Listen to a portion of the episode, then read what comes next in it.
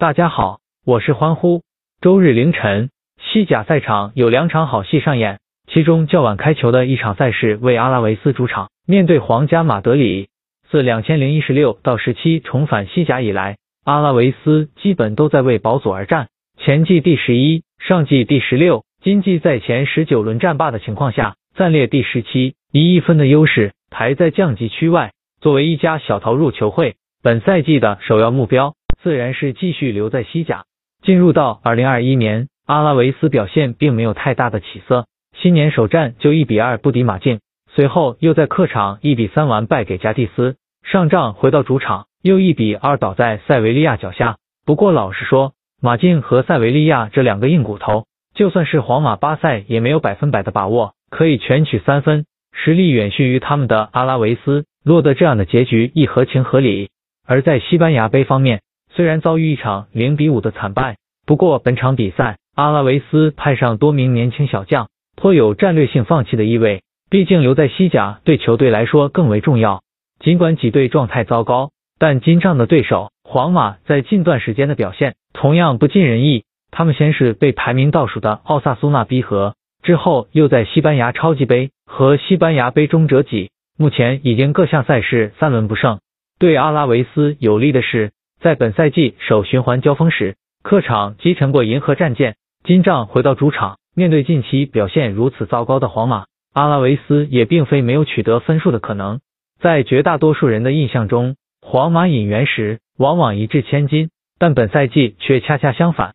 毕竟翻新球场令皇马手头不再宽裕，而且受到疫情的影响。导致球队没有了很多的附加收入，譬如门票，这也令到皇马只能通过清理冗员来回笼资金。他们也确实做到了这点，出售球员的的确确收回不少资金，但售卖球员所得的资金并没有用于引援。夏窗指出不进也成皇马近四十年来首次。主力球员年龄增大，又没有新援加入，皇马实力下滑已经是不争的事实。这从他们本赛季的表现也可以看出。虽说目前排在西甲第二，但在多赛一场的情况下还落后马竞七分，攻防两端的表现也远不及过往。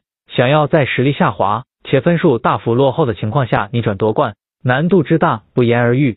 过去三轮联赛，皇马也只得一胜两平的战绩，看似还不错，但细看这两场和局的对手，竟然是下游球队埃尔切和奥萨苏纳。本该取得三连胜的他们，就这样白白丢失了四分。而且更加糟糕的是，在十一日的西班牙杯比赛中，鏖战一百二十分钟后，一比二爆冷不敌低组别球队阿尔科亚诺，耻辱出局。连同此前西班牙超级杯的失利，皇马在短短一周内失去两个可以争夺冠军奖杯的机会，主帅齐达内难辞其咎。而且这位法国教头目前因新冠呈阳性，将无缘现场指挥。